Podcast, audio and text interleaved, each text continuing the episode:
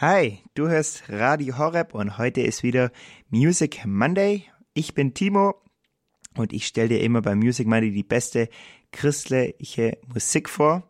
Heute haben wir was ganz Besonderes für dich. Heute stelle ich dir nämlich den Rapper Das Fundament vor, auch bekannt als Simon Kosse.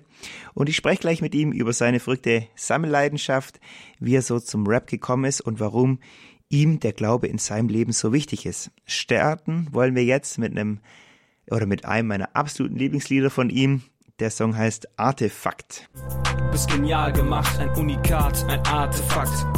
Und ich feier dich in all deiner Farbenpracht. Ich gibt's nur einmal als Artefakt, yeah.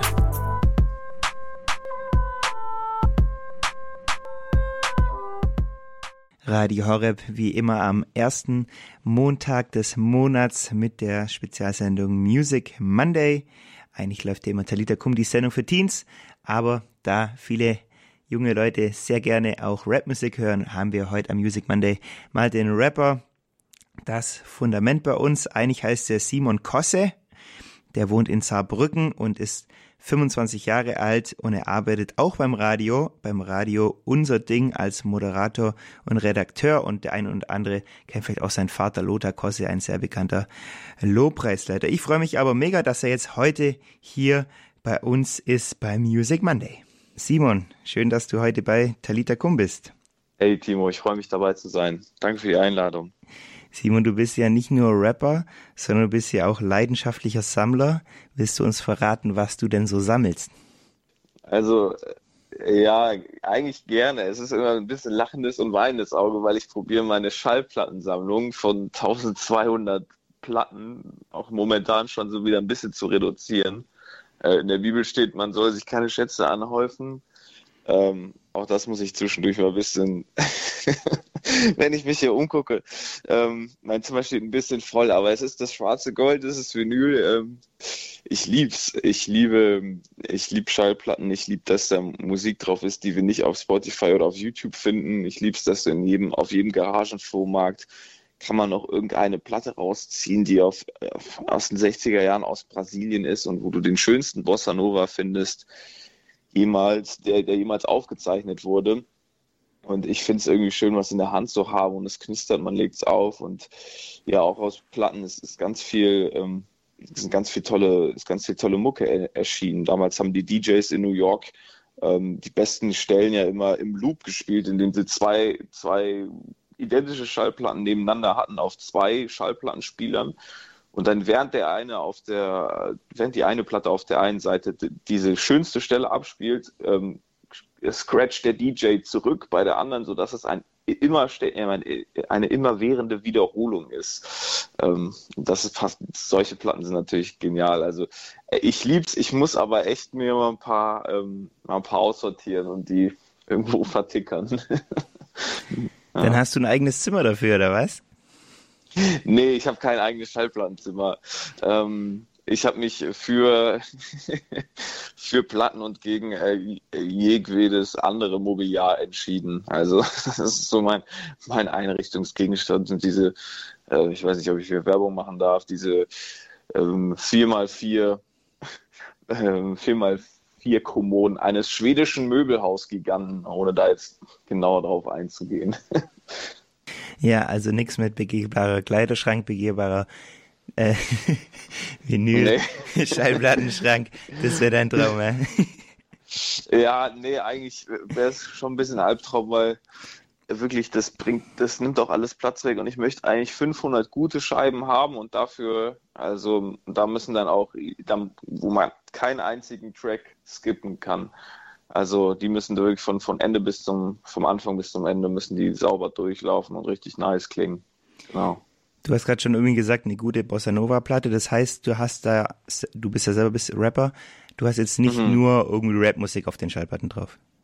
Du, ich habe echt nur eine Rap-Platte, die ich habe. Der Rest ist alles Musik, die mein, die mein Papa gehört hat, die meine Oma gehört hat. Ähm, klassische Musik, aber auch ganz viel Jazz zum Beispiel. Ich, ich liebe Jazz aus den 50er und 60er Jahren ganz große Kunst, was da, was da abging in Amerika. Ähm, und halt dann obs äh, obskures Zeug, halt wirklich äh, Funk aus Nigeria, halt brasilianischer Jazz, also Bossa Nova ähm, und auch krasse Sachen, die in der ähm, in dem ehemaligen Ostblock produziert wurden. Dann hast du so eine tschechische Platte und auf einmal geht es da richtig zur Sache.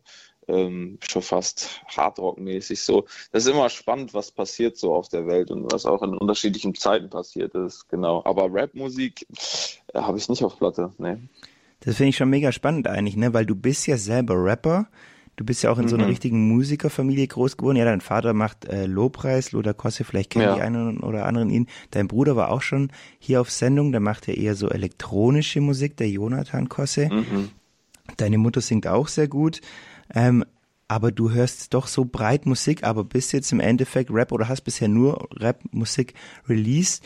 Wie bist denn du dann dazu gekommen, dass du sagst, hey, ich will rappen?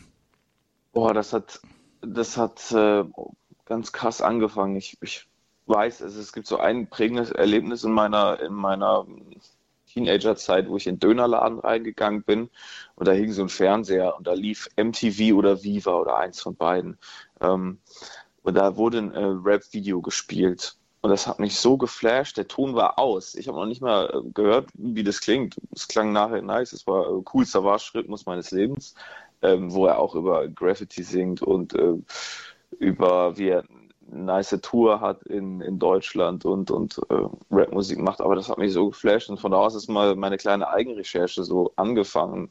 Und also mittlerweile finde ich den Künstler gar nicht mehr so cool, aber was ich cool finde, ist, dass ähm, in Rapmusik ähm, sind so viele Worte in einer kurzen Zeit also du, manchmal habe ich das Gefühl, wenn ich, wenn ich eine Predigt höre, denke ich, ja, die kennt man auch in, in zweimal 16 Bars und dazwischen schön, schön, eine schöne Hook, ein schöner Chorus. Hätte man, hätte man auch noch eine, hätte man auch die rappen können, irgendwie so. Also da, das ist so die Dichte an Informationen beziehungsweise an, an, an Weisheiten, was man da reinpacken kann, die ist sehr, sehr hoch, weil also in keiner anderen Musikart gibt es so viel, gibt so viel Text wie im Rap.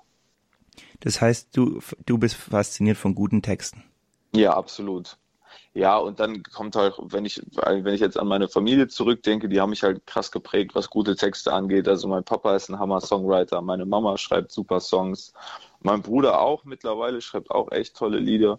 Und in, bei uns zu Hause, da lief halt ähm, jeden Tag Musik so. Nicht, also kaum die von meinen Eltern so, weil ich würde mir jetzt auch nicht abends komme ich von der, von der Arbeit zurück und mache mir jetzt eine schöne, höre mir dann schön meine Musik an. Da, dazu sind wir zu kritisch und perfektionistisch als Menschen. Ähm, aber ja, also gute Texte in, in welchem Genre auch immer, das, das, ähm, das inspiriert mich hart. Ja, ja, ja gerade mit Texten, ne? Manche Leute sind ja gerade deshalb Rap eigentlich eher kritisch, weil sie sagen, viele Rapper, die man gerade so Mainstream-mäßig hört, reden ja viel über Drogen, über kriminelle Geschäfte, haben oft ein mhm. spannendes Frauenbild und so weiter. Deine Texte sind jetzt ja ganz anders, aber wie gehst du damit um, mit solchen Texten und was ist so Rap und Hip-Hop für dich dann? Boah, das ist, es ist wirklich schwierig. Also, das Ding ist, das Rap ähm, immer auch eine Sprache der Straße ist. Ich kann es total verstehen, wenn jemand, der, ähm, der aus dem Block kommt oder aus dem, aus dem Ghetto, ähm, der, der auch darüber rappt, dass der halt nicht alles schönt, was gerade abgeht, sondern dass der auch darüber rappt, okay, mein Nachbar aus dem Stock unter mir ähm, macht seine Kohle mit, mit, mit, mit, ähm, mit Bricks oder mit Kokain oder was weiß ich. Ähm, das ist, das ist auf jeden Fall ein Ding, wenn es einen Realitätsbezug hat. Wenn es aber keinen Realitätsbezug hat ähm, und äh, Leute, sagen wir mal junge Teenager, die in der weißen Mittelschicht in der Vorstadt aufgewachsen sind und abends noch zum Schwimmverein gehen, die dann auf einmal ähm, darüber rappen, dass sie die krassesten Drogenbosse Kolumbiens sind, das ist, wo es schwierig ist, weil es dann ein unwirkliches, ähm, ein unwirkliches Bild zeichnet und weil weil man dann sich hochpusht und der eine sagt, ja, ich bin noch krasserer Gangster als der und ich bin noch ein krasserer und ich habe noch mehr mit mehr Mädels was gehabt oder mir laufen sie noch mehr hinterher. Und das ist halt unschön, weil der Rap hat eigentlich die Möglichkeit dazu, was, was zu erzählen, was aufbaut, ähm, auch, auch ähm, reale Missstände aufzudecken. Wenn ich sage, äh, Rap ist eine, eine, Sprache der Straße, dann ist es auch um reale ähm, äh, um, um reale Missstände im Leben aufzudecken. Und ähm, es hat halt angefangen, dass ähm, sich ein paar Jungs ähm, in New York halt um eine brennende Mülltonne gesammelt haben und ähm, von ihrem Tag erzählt haben und da und das in Reimform und ähm, das finde ich, das finde ich eigentlich das Coole, das Reale, wenn du wirklich über dein Leben rappst, ähm, so wie es dir damit geht und so was du machst. Und bei mir ist es halt, ich bin halt kein Drogenboss aus Kolumbien, deswegen rapp ich da auch nicht drüber und ähm, im Rap gibt es halt immer dieses, ja, ich bin, ich bin noch eine Stufe krasser, aber ich finde es immer spannend, den Gegenweg zu gehen. Und mal, mal, es gibt tolle Rapper, die, die ganz tolle Songs schreiben, wo sie sagen, ey, heute war ein Tag oder ich, ich fühle mich gerade nicht gut oder ähm, auch wo sie, wo sie ganz, wo sie richtig die Hosen runterlassen im positiven Sinne und wo das Leute anspornt zur, zur, zur Transparenz, die auch, ähm, die auch gut ist, gerade in Zeiten von Social Media, wo ihr weiß er sich eine Karre fürs Musikvideo leihen kann, sagen, ja, den fahre ich schon seit 15 Jahren. nee, ist eigentlich cool, ehrlich zu sein in seiner Mucke. Was willst ja. du dann den Leuten so transportieren mit deinen Texten? Ich rappe über das, was Gott in meinem Leben macht.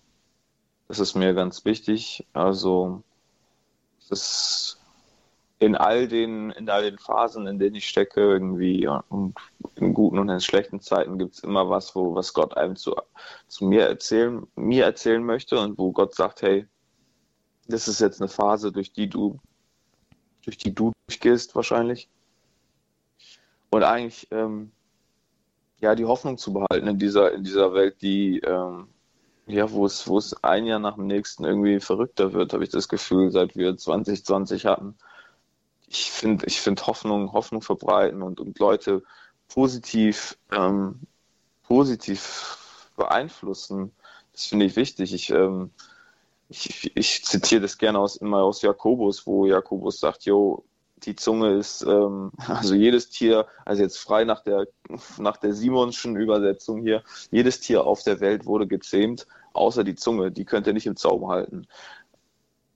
Und genauso ist es, die Zunge kann segnen und fluchen und du, kannst dich dafür halt entscheiden, was du damit machst. Ich finde ich es deutlich, es hat einen deutlich größeren Mehraufwand, wenn es äh, wenn's, wenn's ums Segnen geht. Also das ist, das ist nicht einfacher, weil wir können schnell über andere schlecht sprechen, aber in der Öffentlichkeit gut über andere zu sprechen und Mut zu machen, das ist nicht so einfach. Aber das ist eigentlich das, was, was Leben verändert und was auch Leute näher zu Gott bringt.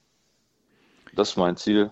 Mhm. Du hast gesagt, du bist, du rappst darüber, was Gott zu deinem Leben tut. Das heißt, Gott und der mhm. Glaube ist dir sehr wichtig. Warum ist dir das so wichtig? Weil, also ich habe Gott kennenlernen dürfen, ähm, unabhängig von meinen Eltern nochmal. Ich glaube, das ist ganz wichtig. Wenn du in einer christlichen Familie aufgewachsen bist, ist es einfach, dass du dir sonntags morgens nicht nur ein schönes weißes Hemd anziehst, sondern auch den Glauben von deinen Eltern. So, weil die halt sagen, du kommst jetzt mit. So, und irgendwann darfst du ja selber entscheiden, so ein bisschen im Teenageralter. Und dann ist es, dann ist es an dir, ob du weiter aus dem Glauben von deinen Eltern lebst oder ob du selber Gottes Erfahrung gemacht hast und Gott, Gott erlebt hast. Ähm, und in diese Beziehung investieren möchtest, während deine anderen ähm, Kollegen vielleicht schon auf, auf Party sind oder also Teenie-Sachen halt machen. Ne? Wobei das auch sich nicht immer ausschließen muss. Es, ich war schon auf richtig vielen, ähm, ich war schon auf einigen nice Jugendfreizeiten, haben wir richtig Party gemacht. Das war, war total schön. Ich, für mich ist, ich habe Gott kennenlernen dürfen in, in verschiedenen Situationen, wo er sich als mein Vater und mein, mein, auch wo Jesus sich als mein Heiland irgendwie erwiesen hat, als mein Freund und Helfer, als der, der Typ, der Himmel und Erde gemacht hat. Ähm, jedes Kraut, was wir hier entdecken, jede, jede kleine Wanze, die hier irgendwie rumkrabbelt. Und gleichzeitig ähm, hat er mich gemacht. Und wenn, wenn es eine Möglichkeit gibt, mit diesem krassen Gott befreundet zu sein und nicht mehr in der Schuld zu stehen und nicht, dass er mich als mickrigen Mensch anguckt, ähm, dann möchte ich, dann möchte ich die herausfinden. Ich möchte, ich, ich liebe es, Freund von diesem Jesus zu sein, der, der einfach die Welt in seinen Händen hält. Ich glaube, das ist, das ist mir das Wichtigste und, und dann ist es gleichzeitig dann, dann, wenn du, wenn du am Start bist mit Jesus und wenn du merkst, okay, hey, er geht mit dir durch dein Leben und der Heilige Geist lebt in dir, dann ist es eher komisch, wenn, wenn er keinen Einfluss auf deine, deine, deine, deine anderen Sachen hat. Und bei mir ist es zum Beispiel Musik. Genau, deswegen kommt, kommen Gott und Jesus ganz klar in meinen Texten vor und der Heilige Geist sowas von. Also ich nenne mich gerne manchmal den Ghostwriter, aber nur, nur, nur, nur für mich selber, weil eigentlich, eigentlich möchte ich sein wie ein Sekretär. Weißt du, der schreibt ja auch auf, was der Chef sagt und ohne jetzt zu sagen, ich bin der krasseste Prophet, so möchte ich eigentlich, ist mein Ziel, das aufzuschreiben, was Gott sagt, hey, das kannst du noch ein paar Leuten erzählen, so. Das ist natürlich, ich, ich möchte, ich, also, es ist schwierig, das jetzt zu sagen, ich bin jetzt der krasseste Prophet von allen, bin ich auch nicht. Aber ich möchte halt Leute, äh, Menschen durch, durch, durch Gottes Wort irgendwie ja, zu ihm bringen und ermutigen. Wie ist denn das dann eigentlich mit deinen Beats? Machst du die komplett selber oder hilft dir da jemand? Für meine erste EP, die habe hab ich, hab ich rausgebracht, das waren fünf oder sechs oder sieben Tracks, ich weiß gar nicht mehr. Äh, 2000, ähm, 2015, da war ich 18, da hat mir mein Dad geholfen, lustigerweise. Papa hat, ähm, hat äh, Mucke gemacht. Ja, das war richtig cool, weil für Papa war es auch eine neue Welt. So der, der feiert es auch, was, was er, was er ähm, was ich mache. Und der hat mich da komplett supportet, was so das melodische, harmonische angeht. Da ist er halt der King, so, ne, was das angeht. Und ähm, ja, aber seitdem, seit ich auch alleine lebe, sage ich so, eigentlich möchte ich, natürlich frage ich immer, wenn ich ein krasses Gitarrensolo brauche, ne? Aber ansonsten ähm, ist es alles hier meine Kinderzimmer-Production-mäßig ähm, aufgebaut, wobei nicht Kinderzimmer, sondern jetzt WG-Zimmer-Production äh, habe ein MIDI-Keyboard bei mir und habe ein paar Plugins und ähm, werkel mich so ein bisschen voran. Das dauert dann halt aber auch länger, wenn du, wenn du alles selber machen musst und das möchte ich. Ich möchte ähm, die Macht haben über, über das, was produziert wird und jede kleine Entscheidung möchte ich auch tragen.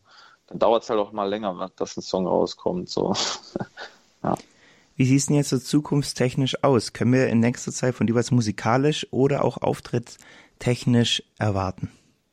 Also musikalisch, ähm, ich möchte dieses Jahr mindestens einen Song raushauen. Ich muss mir das so als kleine Deadline, Deadline setzen, weil na, nach der Arbeit ist es manchmal, also ich arbeite im Radio und da ähm, hörst du den ganzen Tag eigentlich nur Musik und abends bluten dir so ein bisschen die Ohren, wenn du nach Hause kommst. Es ist schwierig, dann sich nochmal mit Kopfhörern irgendwie an sein letztes Projekt zu setzen. Aber ich möchte noch einen Song machen und auch einen Song raushauen, bis das Jahr endet. Und auftrittsmäßig, ich darf jetzt nächsten Samstag, am 9. Juli, zusammen mit meiner ganzen Familie, also mit meiner Mom, Jonathan und mit Papa, ähm, im Kloster Triefenstein spielen. Triefenstein, wunderschön, ähm, direkt am Main gelegen. Und da spiele ich ein kleines Set mit meinem Bruder als DJ das erste Mal, dass wir das so zu, zu um, viert als Familie machen. ist nicht Kelly Family mäßig. Jeder hat seine Zeiten. Ich bin auch gerade mit meinem Vater am diskutieren, ob ich noch einen Song spielen darf oder ob er den nicht spielen möchte. Wir, wir, also die Minuten werden da heiß hin und her gereicht. und äh, da freue ich mich komplett drauf. Das wird äh, diesen Samstag passieren. Kommt gerne vorbei. Äh, ich würde mich freuen, ein paar, paar, von deinen Gästen der, von, aus, der, aus der Sendung zu haben. Ja. Ja, der herzliche Einladung natürlich an alle Hörer von Talita Kum, Schloss, nee, Kloster Triefenstein war es, ne? Kloster Triefenstein, genau. genau. Ja. Wo, in welchem Bundesland ist denn das? Boah, das ist gerade so Bayern, glaube ich. Okay. Ja. Ähm, das müsste noch dein Sendegebiet sein. ja, wir senden Deutschlandweit. Wenn du nicht im Ausland ja, bist, dann, ist bei uns alles gut. siehst, dann ist da kein Problem. Dann genau. gibt es keine Ausreden mehr. Ja, so ist es. ähm, wenn ich deine Musik hören will, wo finde ich die? Ähm, ganz klassisch Spotify, Apple Music, auch für Leute, die das kaufen wollen, gibt es auch auf, im, im iTunes Store oder auch auf Amazon. Nicht in physischer Form, alles digital, aber äh, trotzdem sehr, sehr schöne handgemachte Musik. Jetzt zum Ende hin wollen wir natürlich nochmal einen Song auch von dir hören. Einer meiner Lieblingssongs ist Ich wachse. Was, mhm. wie kamst du zu dem Song oder was war dir da wichtig? Das, das war ein Song, der entstanden ist in meiner Studienzeit. Ich, ähm, ich, ich habe mal dieses Bild bekommen von einem Typen, der gesagt hat, ähm, man denkt immer, das Leben verläuft immer in so Kreisen und dann hast du manchmal eine Hochzeit, wo es gut läuft mit Gott und dann wieder runter. Und dann hat er dieses Bild gezeigt, wo es so Loopings gibt, aber die Loopings bleiben nicht auf einer Ebene, sondern die, die gehen weiter hoch. Also selbst wenn du denkst, du fällst, gehst du weiter hoch im, im, im großen Blick, der über dein Leben verteilt. So. Und das fand ich gut. Und, und das wollte ich mir selber aussprechen. Das ist ein Song, den ich für mich selber gemacht habe. Ich wachse ähm, also es geht voran, so auch in einer Zeit, wo man denkt, was soll denn das jeder Tag gleich dem anderen? Nee, es ist wichtig, dass wir, dass wir checken, wir, es, ist, es gibt Wachstum, auch, auch unter der, der Oberfläche und ähm, wir, wir dürfen näher zu Gott wachsen in unserem Leben und das ist, das ist mir sehr wichtig. Viel Spaß mit Ich wachse hier. Ja. ja, Simon, danke dir. Und dann äh, hoffentlich sehen wir ein paar Leute Kloster Triefenstein und wir freuen uns natürlich mega auf deinen Track dann, der dieses Jahr natürlich dann auch kommen wird. Ja, ich danke dir, Timo. Hat mich sehr gefreut. Ciao, Simon, mach's gut.